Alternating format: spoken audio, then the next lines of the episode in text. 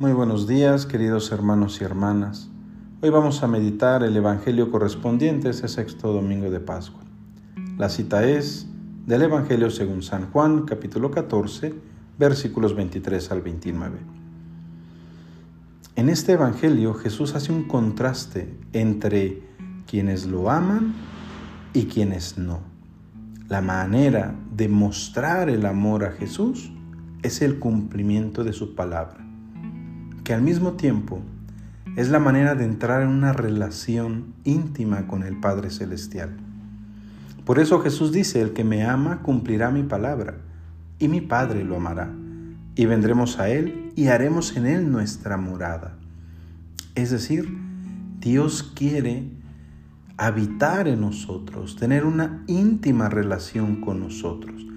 A diferencia, por ejemplo, de la revelación que nos da el Antiguo Testamento, de un Dios que visitaba a sus emisarios como Abraham, como a Moisés, de un Dios que se manifestaba en algunos lugares como el Sinaí, de un Dios que se hacía presente en signos concretos como el arca de la alianza, la nube que acompañaba al pueblo, de un Dios que se hacía presente únicamente en el templo de Jerusalén, Ahora lo que Jesús nos dice es que Dios no es un Dios lejano, no es un Dios ajeno a nosotros, es un Dios que podemos conocer, que quiere habitar en nosotros.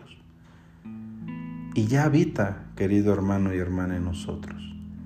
Habita por el don de su Espíritu, de ese Espíritu Santo que se nos ha dado. Ese Espíritu que nos transmite la paz del Señor.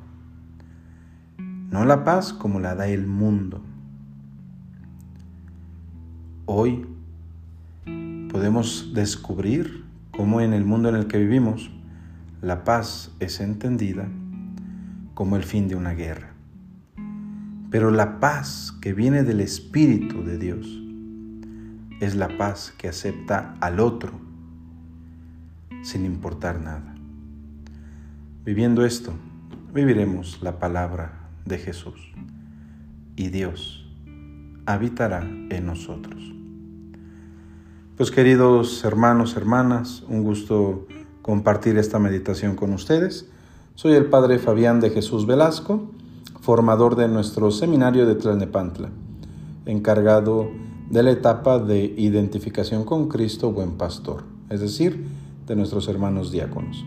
Que el Señor les dé un bendecido día y que todos vivamos según su palabra. Que así sea.